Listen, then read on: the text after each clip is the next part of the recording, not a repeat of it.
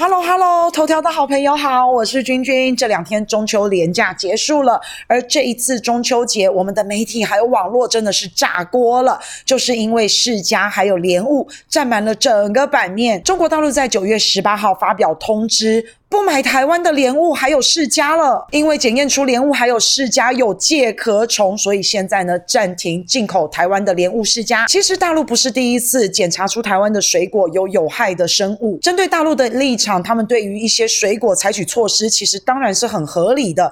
那台湾这边呢，其实不愿意直接面对有害生物的问题，第一个时间就把这种事情政治化、国际化、意识形态化，继续操作反中抗中失心疯的策略。而在第一时间。接收到讯息的一些台湾人，直觉反应就是觉得大陆真的非常的可恶。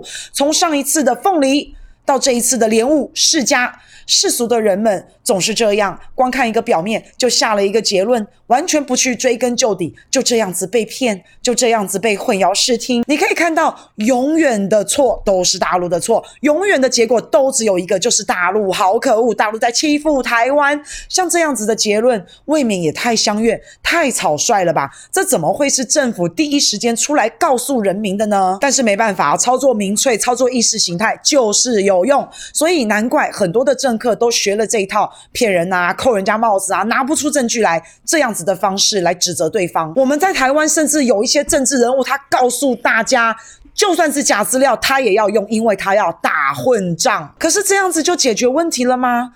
不可能嘛！你一直欺骗善良台湾老百姓的结果，到最后就只有一个，那就是大陆会禁止越来越多的台湾水果。二月份是凤梨。这一次是世家和莲雾，后面还有水果名单在等着大家呢。台湾水果都在剉咧等呐，结果现在我们看到一些绿绿民差党的政治人物啊，都往水面上跳出来了。各位好朋友，这些都很会演呐、很会讲啊。你们自己随便挑一个角色哈，生旦净末丑，看看你们要选哪个。现在是你们最好发挥的时刻，看是要诉说悲情，还是要威胁恐吓，还是要告到 WTO 告洋状？这么多个选项，你们自己选一个吧。但是其中有一个真的是奇葩啊，就是吴钊燮，他发了 Twitter，他告诉大家禁止进口台湾世家还有莲雾，这种有敌意的行为违反了国际贸易。中国，你还想要加入 CPT？T P P 吗？我说吴钊燮啊，吴钊燮啊，你管得到大陆加不加 CPTPP 吗？你会不会管得太宽啦？其实我们老百姓啊，比较在乎的是如何解决这个问题。台湾农民辛苦的种出了这么好品质、这么优良的水果，当然是希望卖到全世界。能够有比较好的一些收入，而中国大陆就是我们出口最大宗的地方，我们也很开心。大陆吃到了，吃在嘴里，甜在心里，我们也觉得很高兴。不过之前发生过凤梨介壳虫的事。没有解决，到现在又有其他的水果一样的问题，所以根本的解决之道就是解决介壳虫的问题。不过不好意思，在台湾这个小岛上，什么事情都要泛政治化。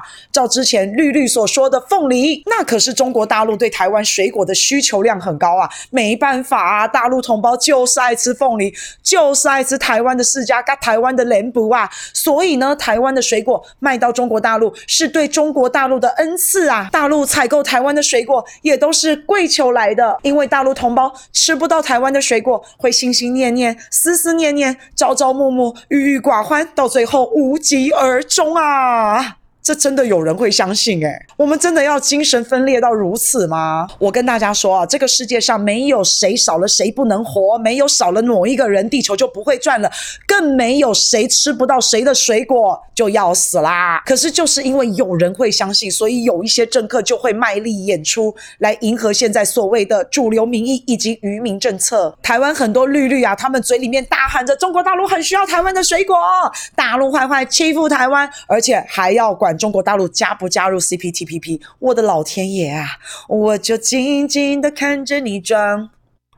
其实大陆真的可以大量的采购东南亚的水果，它不需要把这个市场份额留给台湾。其实你往好的地方想，真的大陆是善意的，是好意的，肥水不落外人田嘛，有钱赚自家人赚嘛。结果你怎么把人家的好意，把人家的善意一扭，哎，变成了我们要赚人家的钱。